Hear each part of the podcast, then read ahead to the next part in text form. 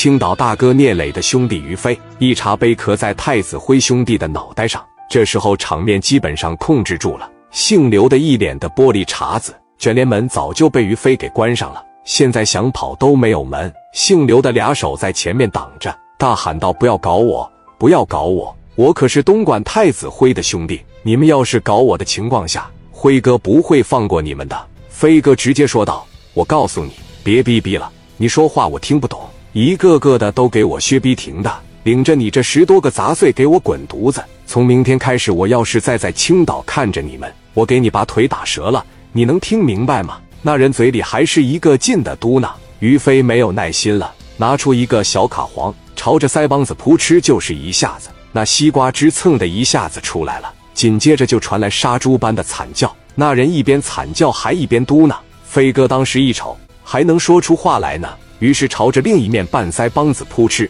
又一下子，接着于飞开口道：“从明天开始，我的兄弟会走大街串小巷抓你们，包括那个度假村工地上。如果我要看到你们的人，我见着一个我打一个。而且我告诉你，聂磊是我好兄弟，你要是说跟他过不去，你就是在跟我过不去，让我心里边不得劲的情况下，那你们就别想好了。这屋里边人有的都不敢站起来，飞哥身上绝对是有那劲。”飞哥来到阿泰跟前，开口道：“就你这还杀手？我让你看看什么叫炮手！”说完，拿着大胳膊肘子朝着腮帮子嘎巴一使劲，阿泰脑海就结结实实磕在墙上，直接就打晕过去了。然后于飞大手一挥：“给我挨个砍！”兄弟们呼啦全上去了，一顿乱砍，全干躺下了，一个个连滚带爬的出门了。然后外头人好一瞅，这不对啊，这怎么还有站着出来的呢？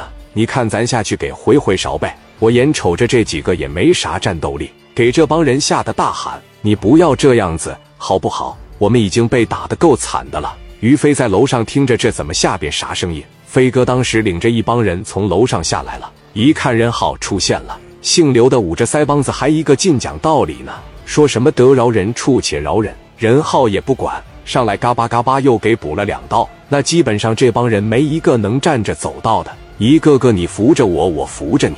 然后于飞当时一看着差不多了，就掏出电话打了个幺二零，让他们上医院里面去缝针。边打电话边说：“你们这点伤也死不了，明天好好的给我滚回广东就完事了。”之后两人就商量跟聂磊汇报。任浩把电话打给了聂磊：“磊哥，我是任浩，啥的都已经解决了，十多个人基本上没一个能站着走道的。飞哥那边也挺好，给人腮帮子都炸穿了。”汇报完给电话一撂。紧接着，磊哥给于飞打电话，说道：“飞哥，你真牛逼，你怎么能下手扎嘴巴子？”于飞就说了：“我他管他什么地方呢？说半天我也不知道他说啥，干脆让他闭嘴，就拿着卡簧朝他腮帮上，我就扎了两下子。那么太子辉的兄弟是那么好干的吗？人家也是要钱有钱，要人有人。